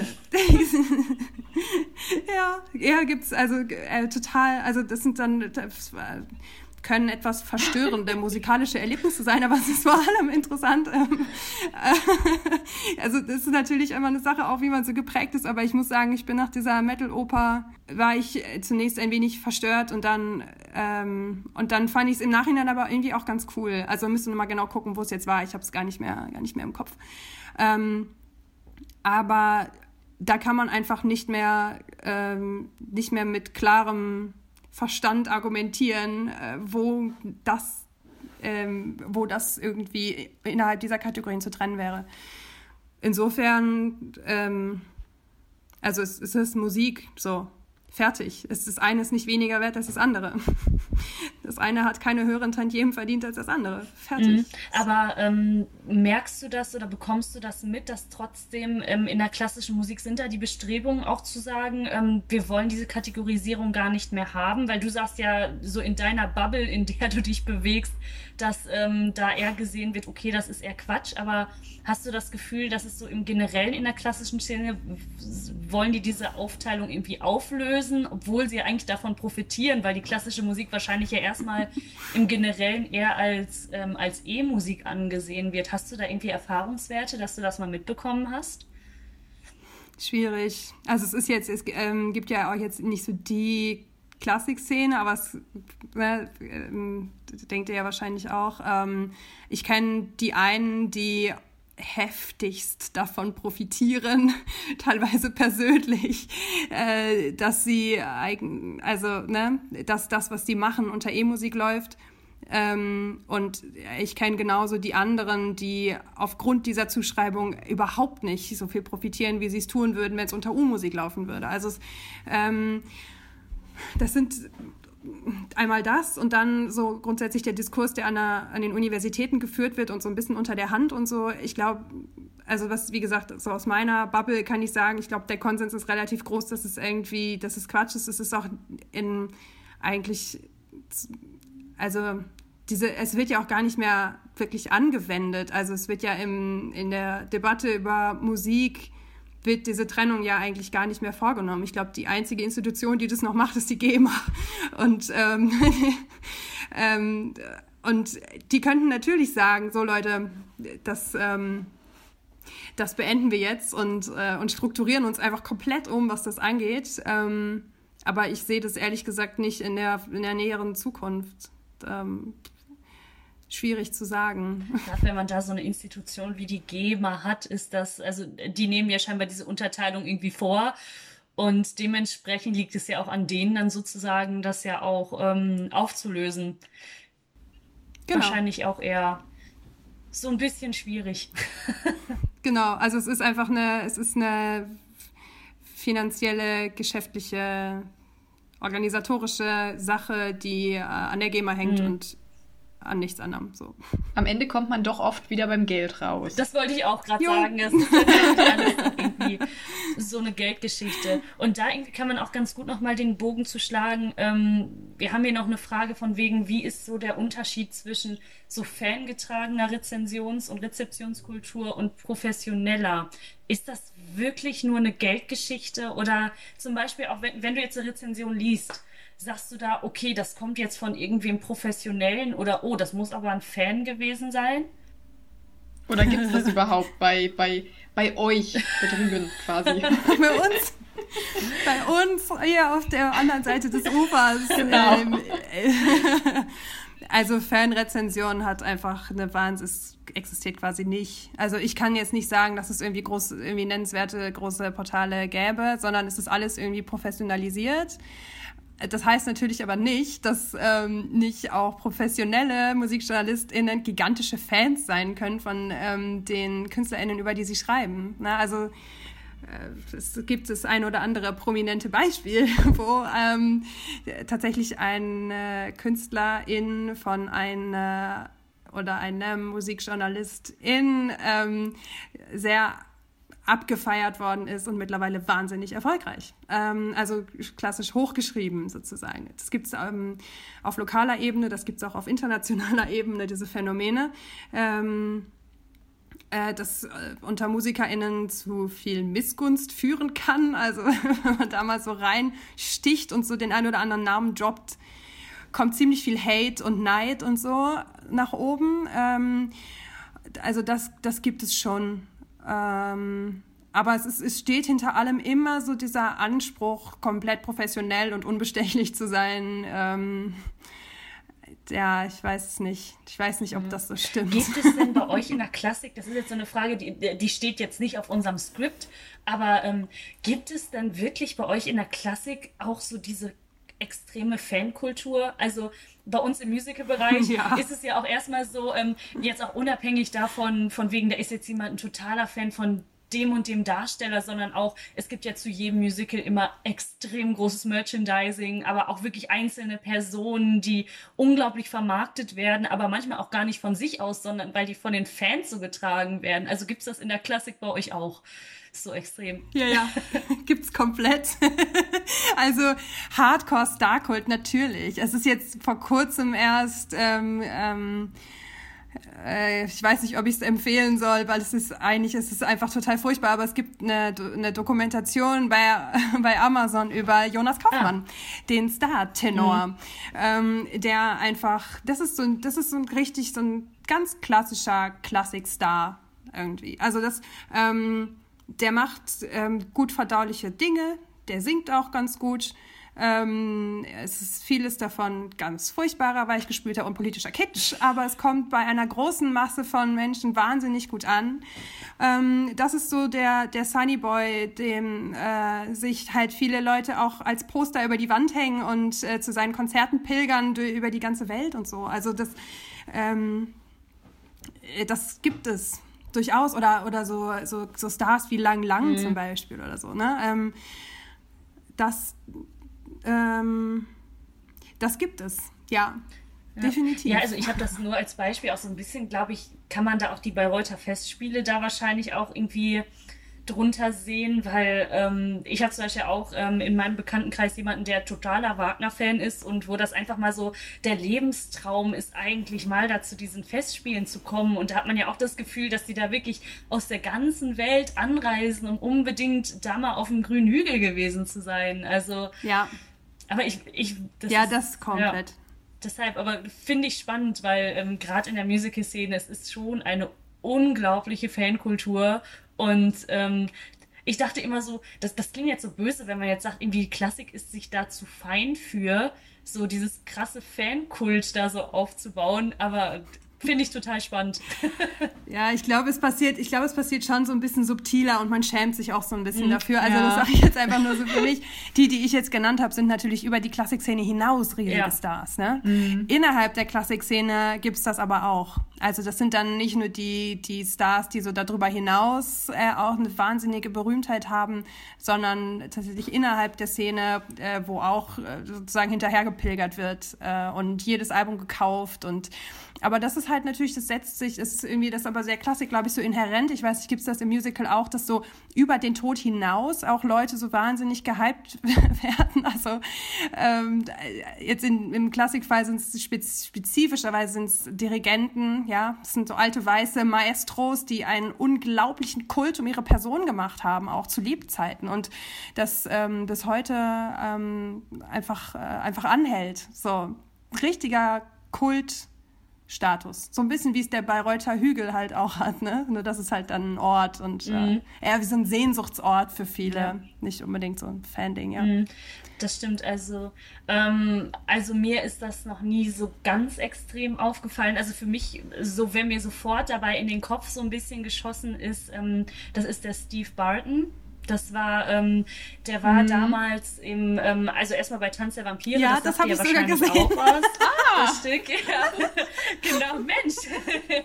Nein, das, das ist so ähm, der Urprolog ah. gewesen zum Beispiel. Und ähm, da kam sehr oft, es, es gibt so eine ähm, im Musical-Bereich so eine Grafendiskussion, so nennt sich die. Ich, ich sage das böse, ich sage das böse Wort. Was Grafendiskussion? Und, äh, Ach so, der Graf. Ach, ich ja. dachte an den mathematischen Graf. Nein, nein, nein.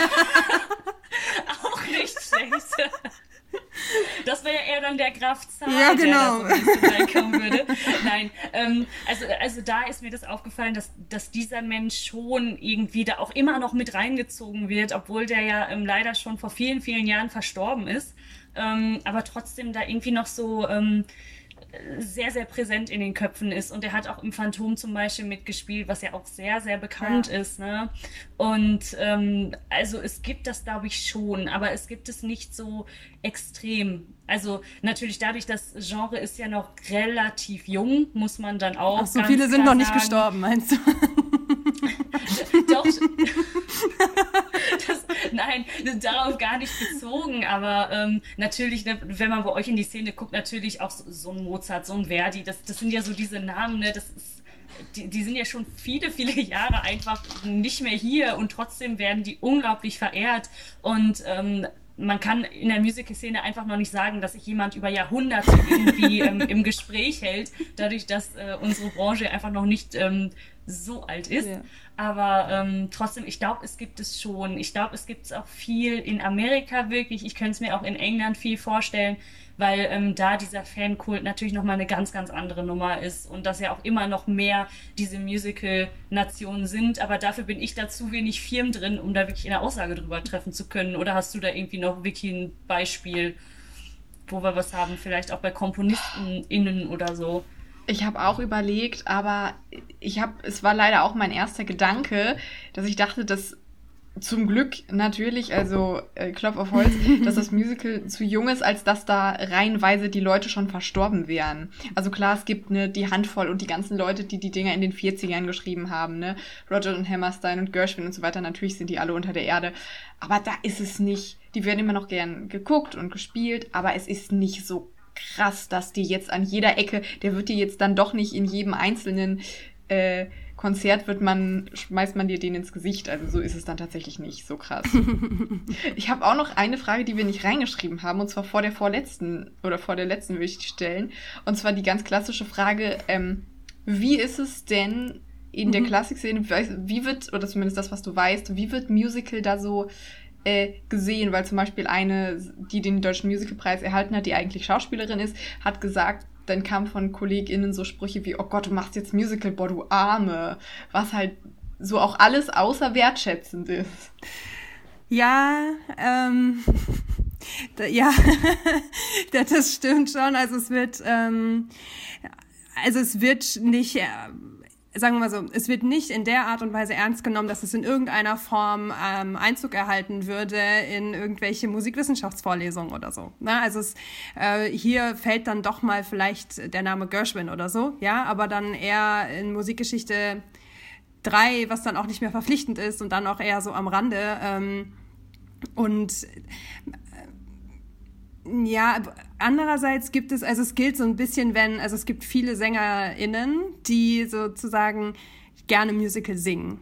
Äh, das ist so das, wie ich auch dann in Kontakt gekommen bin in meinem Studium, dass dann halt dann manche Leute so um die Ecke kamen und dann so ein bisschen verschämt und verhuscht und so, ja, ich habe da so ein paar Sachen, willst du mich begleiten und so. Äh, und das so ein bisschen, bisschen gilt wie so, ein, so ein Guilty Pleasure, weißt du, so ich mag auch. Musical. Mhm. das, das kenne ich auch aus der Theaterwissenschaft so. Ja, total. Das macht man dann so so, so nebenbei kriegt man dann so mit, oh, die Person mag das auch, aber das sagen wir lieber nicht laut, weil das ist keine Kunst. ja, genau. Also das, das kann ich schon, schon, äh, schon bestätigen. Wobei, ähm, Jetzt müsst ihr mir nochmal helfen. Es ist jetzt letztens ein neues Musical rausgekommen, so ein Rap-Musical. Wie hieß das nochmal? Hamilton. Hamilton, genau. Das ist wiederum auch vom Feuilleton komplett abgefeiert worden. Das, ist, das hat es irgendwie geschafft, so in eine, äh, eine Sphäre hineinzukommen, wo es, oh, wo es irgendwie ernst genommen wurde, äh, auch als musikalisches äh, Werk und mit politischer Aussage und so weiter. Ähm, aber das passiert, also Musical passiert in der klassischen Musik einfach echt unterm Radar oder gar nicht. mhm.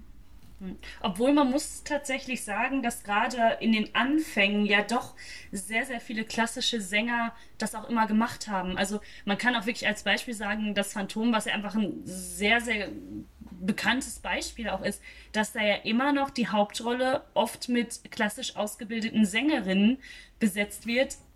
Einfach. Ähm, einfach natürlich, natürlich, es spielt in einer Oper, spielt da natürlich auch mit rein, aber trotzdem, dass das dann irgendwie auch gemacht wird und da habe ich das Gefühl, das ist dann auch wieder in Ordnung, aber das halt, dass man nie einen klassischen Sänger wahrscheinlich in einer Disney-Produktion sehen würde. Ja, und das Ding ist mit Phantom der Oper, ich bin mir halt auch nicht sicher, ob das dann die gleichen sind, die halt auch äh, irgendwie zu den Salzburger Festspielen eingeladen werden. So, ne? Also das ist so ein, ähm, wobei Salzburg vielleicht schon, aber andere, äh, andere möglicherweise nicht. Also das ist so, ähm, das ist ein bisschen eine Frage des Rufs, den man dann auch haben will. Ne? Also es ist ja überhaupt, das Ding ist, ich habe, wie gesagt, eine Freundin von mir, die ähm, dann Musical-Gesang gerne studieren wollte. Und ich habe mitbekommen, wie die sich halt auf diese Prüfung vorbereitet hat und halt alle möglichen Sachen gemacht hat und wo mir erstmal klar geworden ist, was das einfach für ein krasser Job ist, also Musical-Darstellerin. Also was musst du alles können? Du musst irgendwie perfekt, du musst Ballett können, du musst irgendwie krass tanzen können, du musst singen können. Du, ähm, ähm, also es ist so, das ist so ein, allein die Aufnahmeprüfung ist so, dass ich mir denke, what? Also das hallo, wer kann denn so, was sind das für krasse Menschen? Also was für heftige LeistungssportlerInnen einfach, die, ähm, die da auf diesen, die auf den Bühnen stehen und das, das irgendwie, äh, so, also das hat mich schon, schon sehr beeindruckt, wo ich dann halt auch irgendwie dachte, warum wird das irgendwie so wenig wertgeschätzt? Ähm, ich glaube, es liegt, ich glaube, es liegt tatsächlich, also es gibt so ein paar Ausnahmen, die dann, äh, die dann in der Klassik, wo man dann auch sagt, ja, ja, das das ist schon gut auch, ja. Das ist auch schon gute Musik. Ähm, äh, aber vieles ist, ist so ein bisschen so verpönt als, ja, ist halt nicht so anspruchsvoll, ist halt nicht so. Also es sind halt irgendwie so, Kriterien, die kann man ja, also ist John Cage anspruchsvoll, ist Erik Satie anspruchsvoll? Ne, das, also überhaupt Minimalismus, das ist das Gegenteil von komplexer Komposition einfach. Äh, und das ist eine klassische Strömung, die einfach komplett äh, so akzeptiert wird und existiert. Ähm, deswegen, also die Kategorien, die angelegt werden, sind ein bisschen schwammig auch. Aber das hängt wahrscheinlich dann auch ein bisschen mal wieder damit zusammen, dass sich nicht damit auseinandergesetzt wird. Weil, ähm, glaube ich, das, das, das kann ich ja in meinem Kehrfall auch sagen, dass ich natürlich auch da irgendwie die Vorurteile gegenüber der Oper habe, weil ich mich nicht damit auseinandersetze. Aber andererseits bietet der eigene Bereich ja meist irgendwie so viel, dass man auch sagt, das reicht mir, dass man da nicht unbedingt auf die Idee kommt, ach komm, ich bilde mich jetzt noch weiter und äh, öffne mich mal den anderen Sparten, die es einfach noch so gibt. Ja, sicherlich. Also ich glaube, beim als ich dann auch mal so ein bisschen hier und da mal reingetaucht bin für so ein paar korrepitorisch, korrepitit, ist schon spät, korrepetitorische ähm, ne, Aufgaben, äh, Aufträge, ähm, dass ich dachte, das ist doch gar, das ist überhaupt nicht scheiße. Mhm. So. Das ist irgendwie, das ist Musik, ich mag das, das ist irgendwie, also die Texte sind auch, ich fand die Texte auch toll zum Teil. Ich kann jetzt überhaupt gar nicht mehr nacherzählen, was, ich, was da gesungen wurde und so, aber ich weiß nur, dass ich gelesen habe und dachte, das ist irgendwie, das ist raffiniert, das, ähm, das gefällt mir. Ähm, und also musikalisch ist es halt, ist es geht manchmal ein bisschen in so eine, in so eine gospelige äh, Richtung und das, das muss man mögen. Ähm, mir gefällt es äh, schon, also jetzt nicht immer, aber zum Begleiten macht es halt zum Beispiel einfach unglaublich Spaß. Ähm, so, aber auch ich spreche jetzt hier nur von irgendwie, weiß ich nicht, sechs Stücken, die ich begleitet habe aus sechs unterschiedlichen Musicals und es das heißt überhaupt gar nicht, dass ich dass das irgendwas über Musical an sich aussagen kann. Ne? So. Das stimmt. Also ich glaube, wir sind jetzt relativ am Ende angekommen, aber wir hätten halt noch so eine Frage, die dir auch ein bisschen dran anschließt. Ähm, leider, Vicky, musst du die jetzt einmal vorlesen, weil irgendwie verstehe ich nicht so ganz, worauf du hinaus möchtest. Oder ich, oder ich lese sie einfach falsch. Das ist die Alternative. Okay. Ähm, also ich, ich, ich zitiere mich selbst. Ich habe aufgeschrieben, würdest du sagen, eine Zukunft mit als gleichberechtigt betrachteten, in Klammern Musiktheater, Sparten ist möglich. Und ich habe Musiktheater in Klammern gesetzt, weil man kann jetzt sagen, wir nehmen nur die Klassik und alles, was Musik drin hat, oder wir nehmen das Theater und natürlich alles äh, in eine Umarmung mit rein. Das darfst du dir jetzt aussuchen. Okay, also mit als gleichberechtigt betrachtet meinst du also einfach gleiche Förderung zum Beispiel auch, also Subventionierung. Ja, da habe ich tatsächlich gar nicht dran gedacht. Also ich habe also an dieses Klischee gedacht, eine U und E und Kunst und Nicht-Kunst und es geht quasi sehr weit, aber eben sowohl auf solchen, ich nenne es jetzt mal logistischen Sachen, als auch wirklich auf der Rezeptionsebene. Und wir sprechen jetzt hier vielleicht auch nicht von zwei, drei Jahren, sondern von 20, 30, 80. ähm, also möglich, würde ich sagen, ist es auf jeden Fall. Ähm, und ich würde aber gerade, ich weiß gar nicht, ob, ob ich so unbedingt unterschreiben würde, dass ähm, wenn wir jetzt nicht über Subventionierung sprechen und sowas, also das, was irgendwie als ähm, Wert betrachtet wird, äh, mit öffentlichen Geldern unterstützt zu werden, ähm, so das weiß ich nicht, ob ich sehe, weil Musical einfach also kommerziell wahnsinnig erfolgreich ist und es wahrscheinlich gar nicht braucht unbedingt. Aber ich will jetzt auch nichts Falsches sagen. Ähm, aber ich, also ich weiß nicht, ob in der in der Musikwissenschaft Musical äh, in 30 Jahren als ähm, äh, ja, ob es immer noch, wahrscheinlich wird es immer noch als, als Guilty Pleasure gelten, aber auf der anderen Seite wird sich, wird sich die klassische Musik ähm, weiterentwickeln und das Musical wird sich auch weiterentwickeln und es wird immer mehr Formate geben, das glaube ich schon, die von beidem sehr viel, ähm, sehr viel drin haben. Es wird sich vielleicht ein ganz neues Publikum bilden, was dann dieses ähm, Oper, Musical, Musiktheater, experimentelles Mashup irgendwie cool findet äh, und feiert. Ich fände cool. Ich wäre sehr offen dafür und vor allem auch sehr neugierig, wie es sich anhört. Das ist auch ein schönes Schlusswort. Finde ich auch, auf jeden Fall. Eine schöne Kooperation dann einfach mal zwischen ja. Klassik und Musical. Genau. Sehr spannend. Genau. Voll. Ja, dann sind wir, glaube ich, am Ende. Also ich, ich, ich sehe gerade äh, am Ende. Wir sind am Ende vor allen Dingen. Wir, auch. sind, wir sind am Ende. Ich, auch so, ich bin müde. Sind wir auch, weil für so späte Stunde war das ja teilweise jetzt auch noch ähm, relativ intellektuelle und schwere Kost. teilweise, aber trotzdem, aber trotzdem unglaublich spannend, auch dass du uns da einfach mal ein bisschen den Einblick gegeben hast ähm, in die Klassikszene, in die Musikjournalismus-Szene. Und ich hätte es nicht gedacht, wir sind auf anderthalb Stunden gekommen und es kam mir aber uh, sehr, sehr viel kürzer okay. vor. Also ich fand es sehr, sehr kurzweilig. Ja. Muss ich sagen. Und ähm, ich fand es auch kurzweilig. Wie gesagt, sehr, sehr spannend auch, dass du uns da mal so Einblicke gegeben hast, ähm, die man vielleicht auch normalerweise nicht so bekommen hätte.